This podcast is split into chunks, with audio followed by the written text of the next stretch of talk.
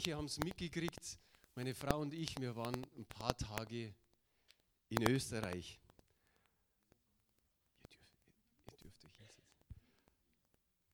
Wir hatten ein paar Tage Urlaub gemacht in Österreich. Uns gefällt es recht gut in Österreich. Ich sage immer, da haben wir keine Verständigungsprobleme. Die sprechen die gleiche Sprache wie wir. Was wunderschön ist bei den Österreichern, ich weiß nicht, ob es so Kultur ist bei ihnen, aber jeden, den du begegnest, ob im Laden, im Restaurant, auf der Straße, er, es kommt jemand entgegen und sie sagen einfach Grüß dich oder Grüß Ding. Und das macht es irgendwie schön. Einfach den anderen zu begrüßen, ob man ihn kennt oder nicht. Und ich denke, das ist gut. Zum einen aus, da kann man sich sogar als Gemeinde nochmal ein Stück weit eine Scheibe abschneiden den anderen einfach herzlich zu empfangen, ihm was, vielleicht noch was Gutes mit auf den Weg geben, wenn er gerade da unten zur Tür reinkommt oder auch wenn er wieder geht. Und naja, wir haben nur einen Gottesdienst versäumt, meine Frau und ich, aber irgendwie haben wir gesagt, schade, dass wir jetzt nicht im Gottesdienst sind. Wir haben auf die Uhr geschaut und gesagt, in ein paar Minuten geht der Lobpreis los, jetzt ist vielleicht die Predigt. Wir haben immer wieder gebetet in der Zwischenzeit und wir können echt sagen, auch wenn es nur dieses eine Mal war. Wir haben Gemeinde vermisst. Wir haben euch vermisst. Wir haben den Gottesdienst vermisst. Und ich denke, da möchte ich die anderen ermutigen, die vielleicht alle vier, alle fünf oder sechs Wochen mal in den Gottesdienst gehen, eigentlich mehr oder weniger so auf Besuch mal da sind, dass ihr öfter kommt. Der Hebräerbriefschreiber sagt, verlasset die Versammlungen nicht. Steht in Kapitel 10 drin, irgendwo hat mal einer zum Daniel im Hauskreis gesagt, steht es echt in der Bibel? Verlasset die Versammlungen nicht. Schau mal in Kapitel 10, ich sage jetzt nicht die Verse, lies das ganze Kapitel.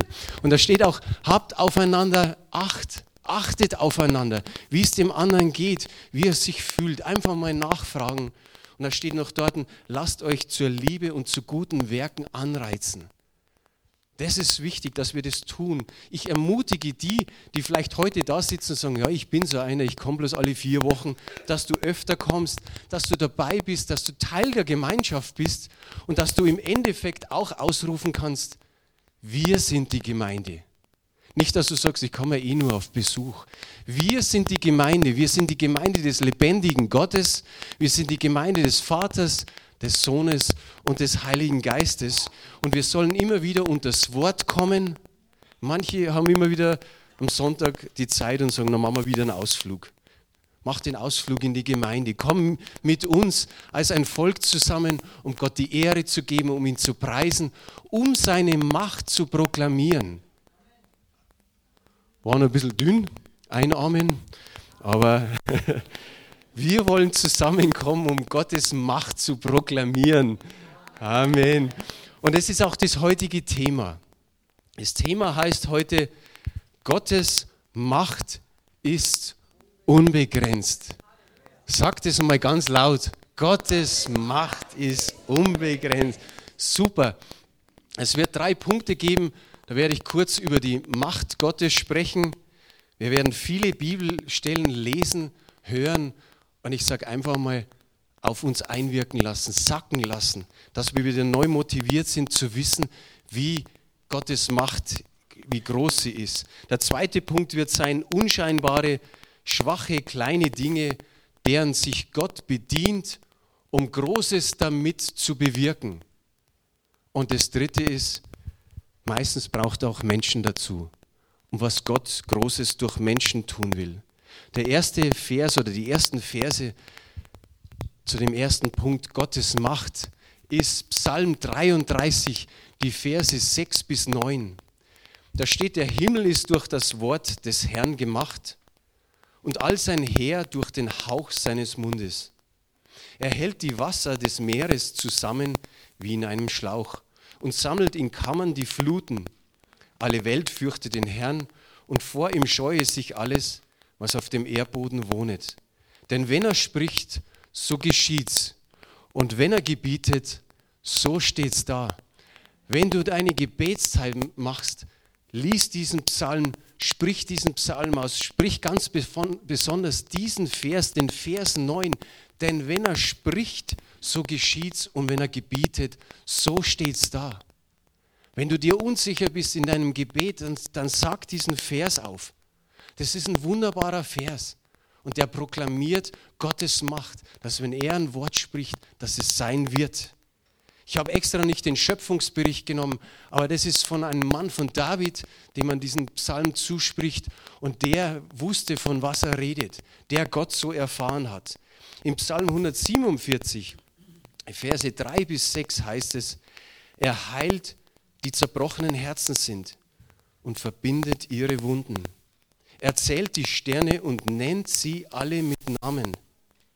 Unser Gott ist groß und von großer Kraft und unbegreiflich ist, wie er regiert. Der Herr richtet die Elenden auf. Was mir hier aufgefallen ist, dass in den Versen 3 und 6, da geht es um den Menschen. Da wird ganz klar gesagt, er heilt zerbrochene Herzen, er heilt Wunden, er richtet sogar den Elenden auf. Und irgendwie wirkt es da fast komisch, wenn Vers 4 heißt, er zählt die Sterne und nennt sie mit Namen. Gerade ging es doch noch um den Menschen und kurz darauf geht es wieder um den Menschen. Aber das soll uns eigentlich zeigen, wie groß Gottes Macht ist. Er zählt die Sterne, er nennt sie mit Namen. Ich habe mal vor kurzem gehört, wir haben in unserer Galaxie 100 Milliarden Sterne.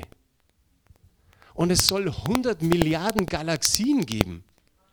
Wenn es 100 Milliarden mal 100 Milliarden Sterne gibt, Vielleicht bist du besser in Mathematik, ich weiß nicht, was da rauskommt. Aber stell dir mal vor, er zählt sie. Und dann kommt noch das Schönere, er nennt sie mit Namen. Wie viel mehr bist du im Wert? Dass er deine Gedanken kennt, deine Gefühle, auch wenn du meinst, Gott ist nicht hier. Gott ist da, Gott ist dir nahe. Der Louis hat einmal gesagt, Gott ist es langweilig. Ich glaube nicht. Aber er hat Zeit, um sogar unsere Haare zu zählen. Er hat Zeit, um die Sterne zu zählen. Welche Macht, welche Kraft. Ich habe in diesen Tagen im Urlaub an meine älteste Tochter gedacht, an Maria, wie sie ungefähr drei Jahre war. Sie spielte alleine in der Küche. Ich war in der Arbeit, meine Frau war irgendwie in einem anderen Raum der Wohnung unterwegs. Und einfach ähm, auf einmal hat unsere Tochter gerufen, Schnee, Schnee. Schnee. Und meine Frau hat sich gedacht, wow, unsere Tochter ist so fröhlich, wie sie alleine spielt. Und dann ist sie mal nachschauen gegangen. Unsere Tochter hat so den Mehltopf gefunden und griff hinein in den Mehltopf und schmiss und hat gesagt, Schnee, die Küche hat ausgeschaut. Zuerst hat sich die Mama gefreut, dass die Tochter so lustig ist, so alleine spielt. Naja, die Küche ist schon wieder sauber geworden, aber, aber wisst ihr was? Genau so habe ich mir vorgestellt. Gott könnte so wie so in eine Mehldose greifen und einfach sagen, wieder Sterne, wieder Sterne. Aber nein, es heißt in dem vorherigen Vers oder in dem vorherigen Psalm, durch den Hauch seines Mundes ist dieses ganze Heer gemacht. Unvorstellbar. Und immer wieder, wie viel mehr ist Gott dir nahe? Wie viel mehr kümmert er sich um dich? Jesaja 40, lest es zu Hause, das ganze Kapitel. Ich habe nur, 12, nur Vers 12, 15 und später dann 26. Wer misst die Wasser mit der hohlen Hand? Und wer bestimmt des Himmels Weite mit der Spanne und fasst den Staub der Erde mit dem Maß und wiegt die Berge mit einem Gewicht und die Hügel mit einer Waage? Siehe, die Völker sind geachtet wie ein Tropfen am Eimer und wie ein Sandkorn auf der Waage. Siehe, die Inseln sind wie ein Stäublein. Und jetzt Vers 26, hebt eure Augen in die Höhe und seht. Hier kommt der Jesaja genau mit David zusammen und er sagt: Wer hat dies geschaffen? Er führt ihr Herr vollzählig heraus und ruft sie alle mit Namen. Seine Macht und starke Kraft ist so groß, dass nicht eins von ihnen fehlt. Er ruft sein Heer heraus. Wer bei der Bundeswehr war oder wer das vielleicht mal gehört hat, da ruft der Hauptfeldwebel oder der Oberstleutnant oder der Hauptmann Kompanie antreten und dann rumpelst du aus dem Haus raus, um in deiner Formation aufzutreten. Und dann wird aufgerufen, wer alles da ist. Und Gott durch den Hauch seines Mundes befiehlt und er sagt, er ruft es her vollzählig heraus und nicht eins fehlt. Wie sollte er da den Menschen vergessen, den er so wunderbar und zu seinem Ebenbild gemacht hat? Psalm 33, Vers 16, sind wir wieder beim Psalm 33. Aber da steht hier eben nur, was keine Kraft hat oder keine Macht hat. Einem König hilft nicht seine große Macht. Ein Held kann sich nicht retten durch seine große Kraft. Rosse helfen auch nicht, da wäre man betrogen. Und ihre große Stärke errettet nicht. Einfach den Blick auf dieses Wort, da wäre man betrogen. Wenn man sich auf eigene Kräfte, auf andere Menschen, auf Rosse und was weiß ich verlässt und nicht auf Gottes Kraft. Und den kennen wir wahrscheinlich alle, in Sacharja 4, Vers 6. Er fügt es mehr oder weniger zusammen. Es soll nicht durch Heer oder Kraft geschehen, sondern durch meinen Geist, spricht der Herr Zebaoth. Und zum Abschluss dieses ersten Punktes habe ich einen genialen Vers gefunden. Und es gibt noch genügend andere auch. 1. Chronik 29, 12. Reichtum und Ehre kommt von dir. Du herrschst über alles. In deiner Hand steht Kraft und Macht. In deiner Hand steht es, jedermann groß und stark zu machen. Wie wunderbar ist das zu lesen. In seiner Hand, nur in seiner Hand ist Macht, einfach jedermann zu geben, jeder Mann und jeder Frau, so wie wir heute einfach hier zuhören. Er gibt die Kraft, er gibt die Stärke. Jeder Mann, da ist keiner ausgenommen, da sagt du nicht, ja, bei mir nicht.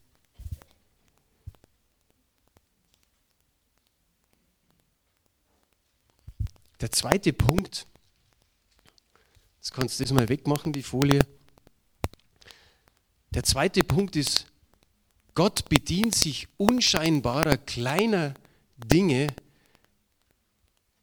um Großes zu bewirken. Ich kann euch nicht alle Bibelstellen jetzt aufzählen, das wäre zu lange. Aber ich benenne sie einfach, vielleicht will jemand mitschreiben. Es geht um einen Stab. Es geht um fünf glatte Steine. Den Brotkorb hierher getan, einfach um fünf Brote einfach damit zu dokumentieren. Ich habe Krug mit Öl, Krug mit Mehl. Nur eins habe ich nicht gefunden, einen Eselskinnbacken.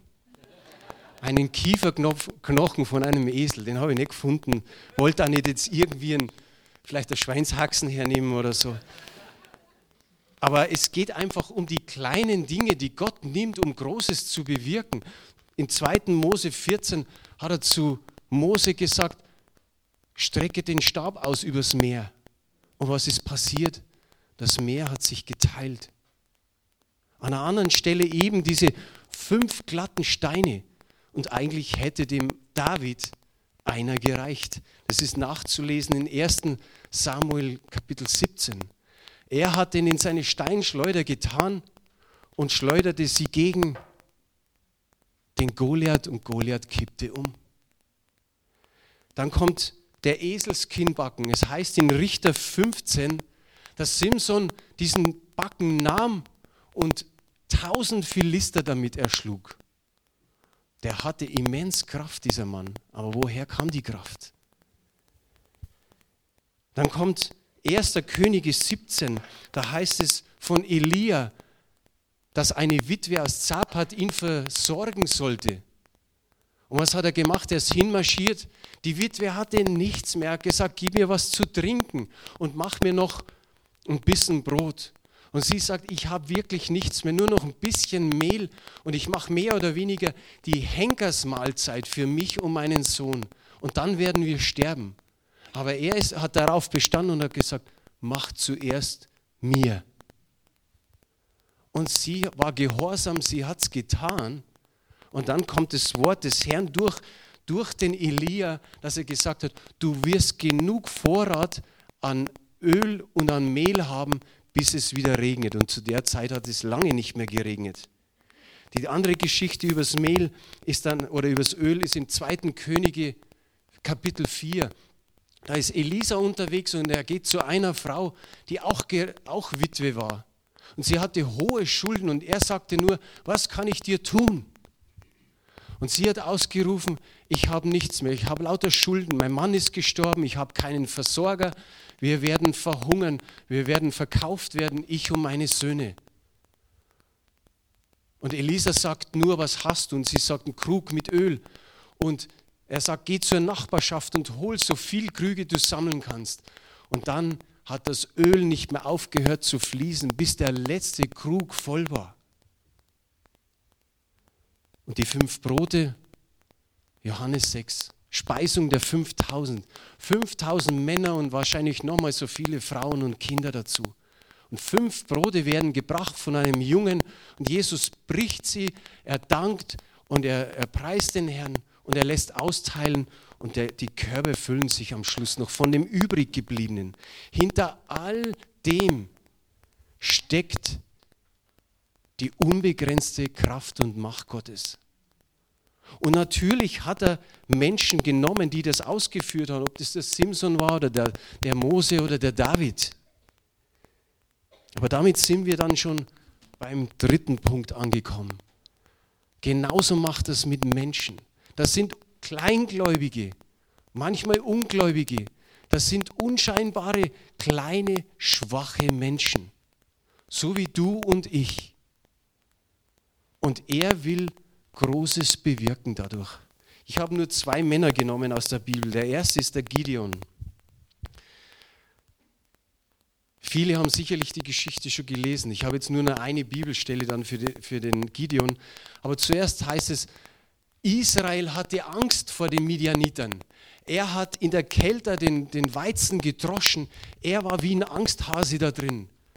Bloß nicht, dass uns die Midianiter irgendwie sehen. Und dann kommt eben dieser Ruf des Engels, den haben wir auch, wunderbar. Da erschien der Engel des Herrn ihm und sprach, der Herr mit dir, du streitbarer Held. Der Mann war in der Kälte und den Weizen gedroschen und er hatte Angst. Wie ganz Israel Angst hatte vor den Midianitern. Und dann kommt so eine Aussage, der Herr mit dir, du streitbarer Held. Obwohl er in diesem Moment Schiss hatte. Aber das ist das Wunderbare, Gott sah den Gideon schon so, als den streitbaren Held da wo der Gideon noch gar nichts davon wusste. Glaubst du, dass Gott zu dir auch ruft, du streitbarer Held? Das war jetzt auch ein bisschen dünn. Das war jetzt auch ein bisschen wenig. Du musst anscheinend genauso überzeugt werden wie der, wie der Gideon. Der Gideon, der, der hört dann dieses, was, Gott ist mit mir und ich soll ein streitbarer Held sein?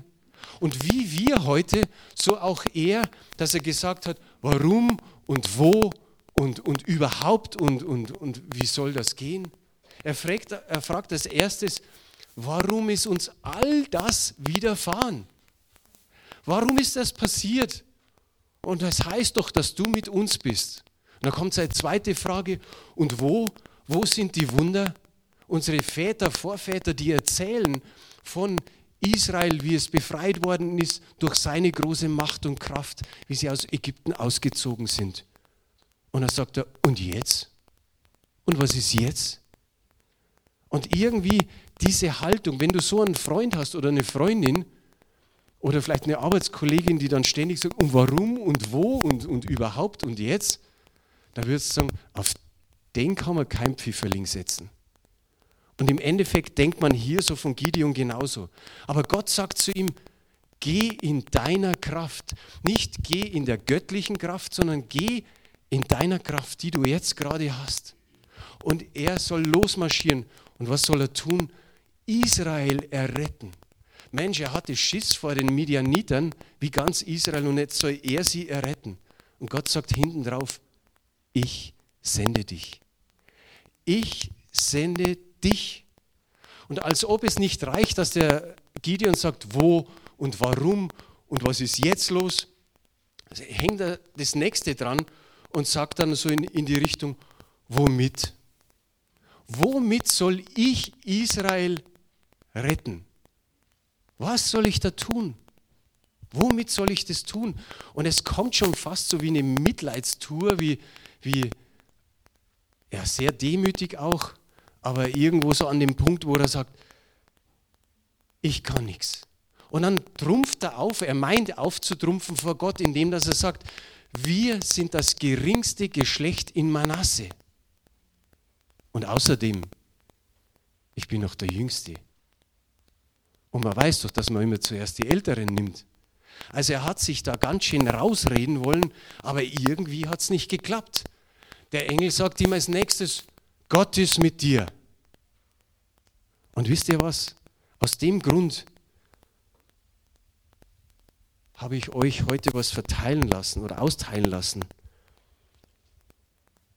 Da auf unserem Bibeleinmerker, da steht auch drauf, der Herr wird mit dir sein. Ganz eine andere Stelle, 1. Chronik 22, 16.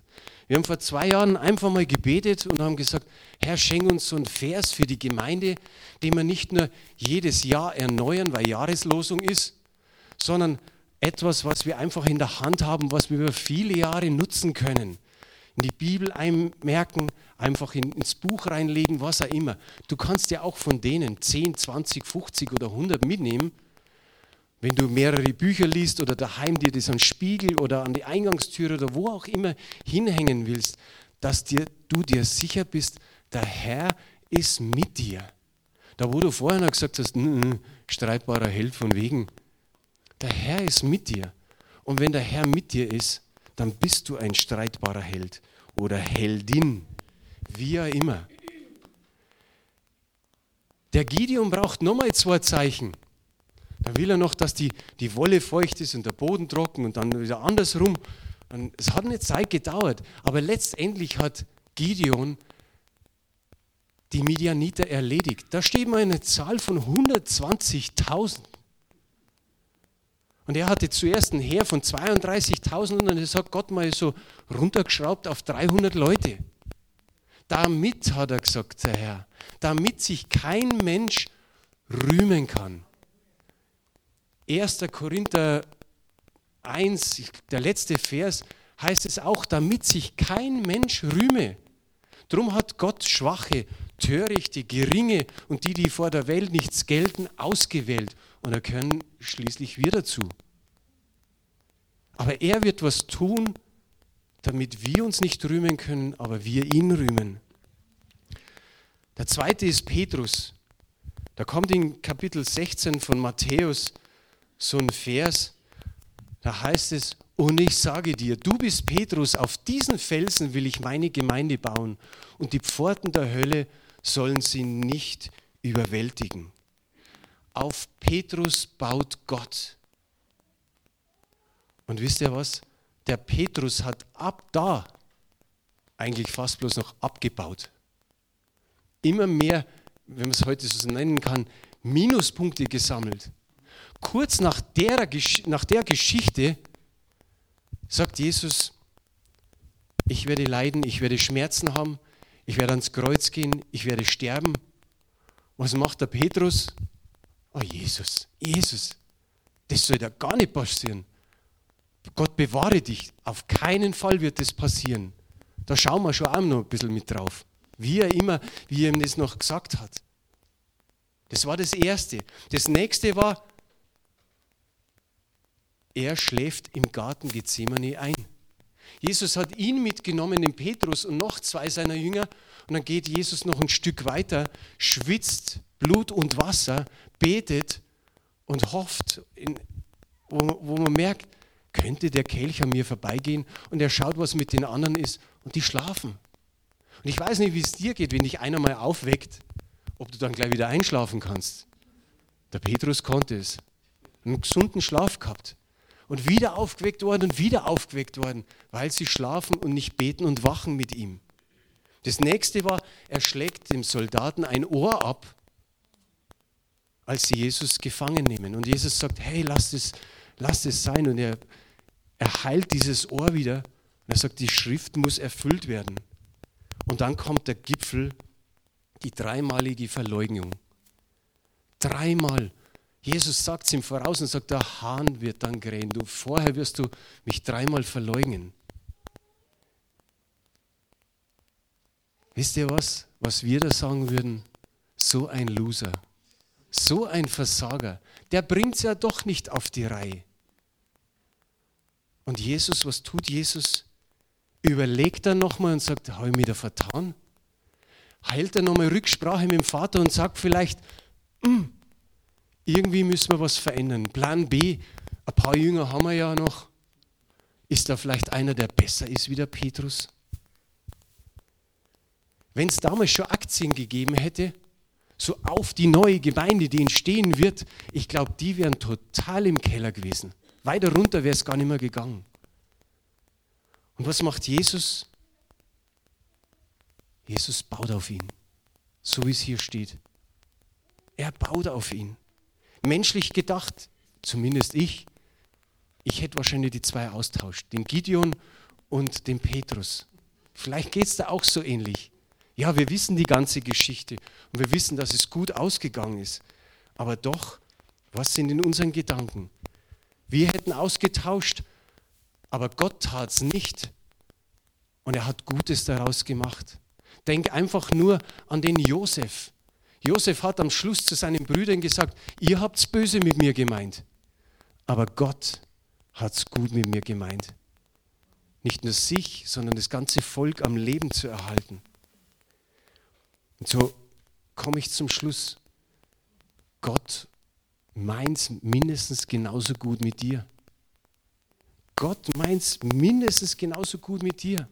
Und vielleicht sprichst du jetzt in deinem Herzen einfach mal nochmal, Herr, hier bin ich.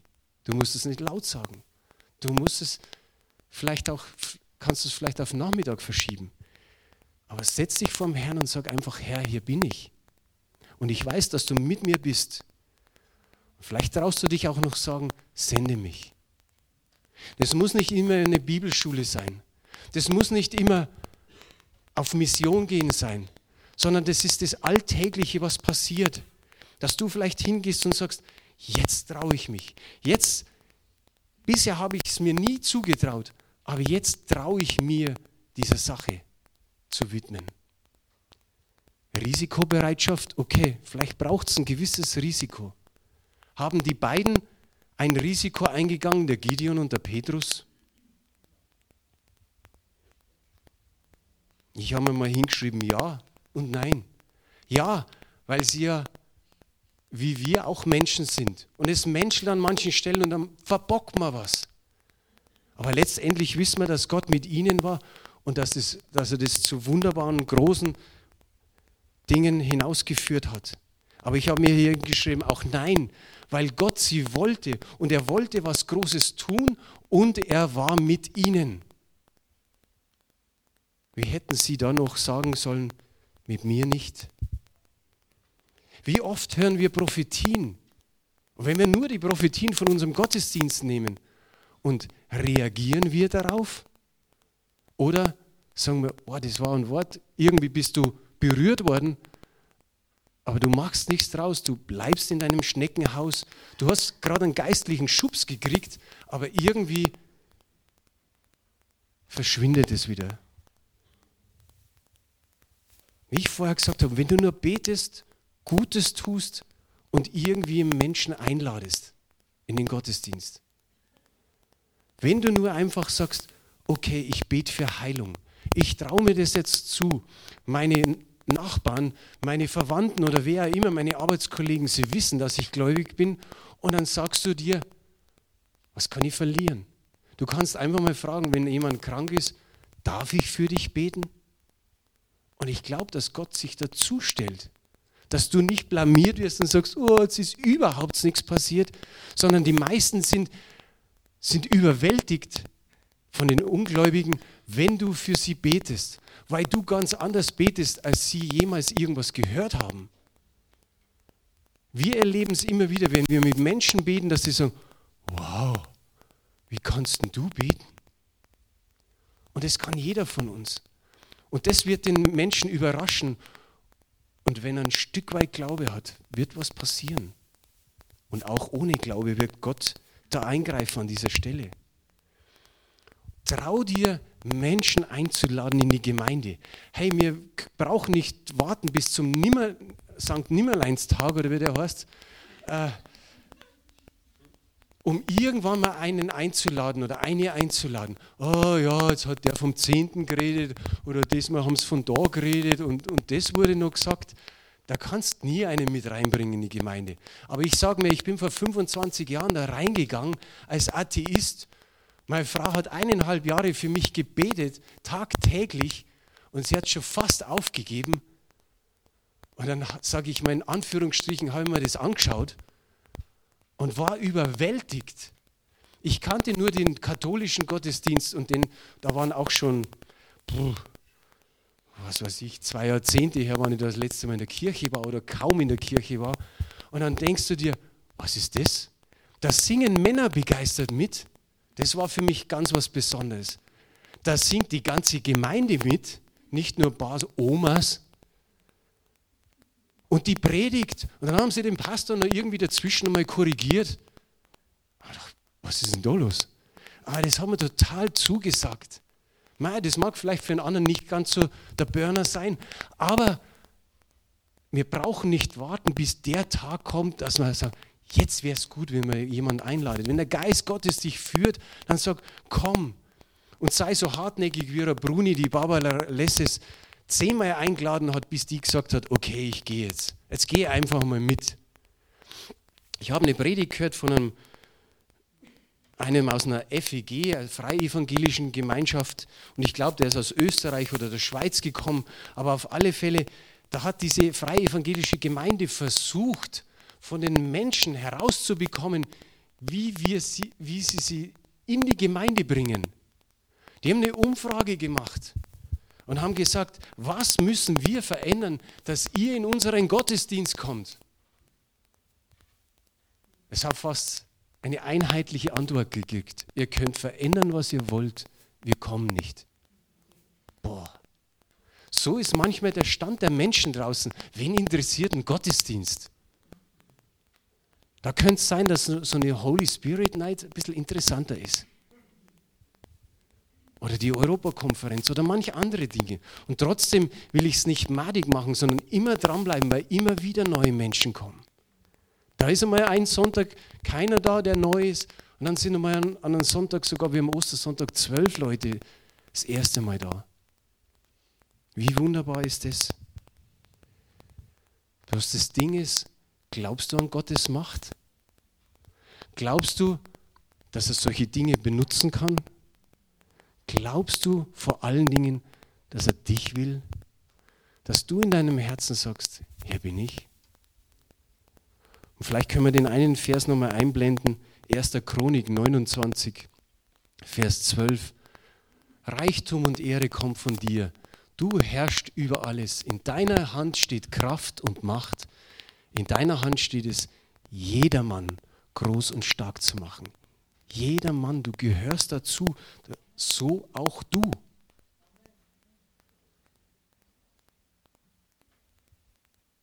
Vielleicht können wir zum Beten aufstehen.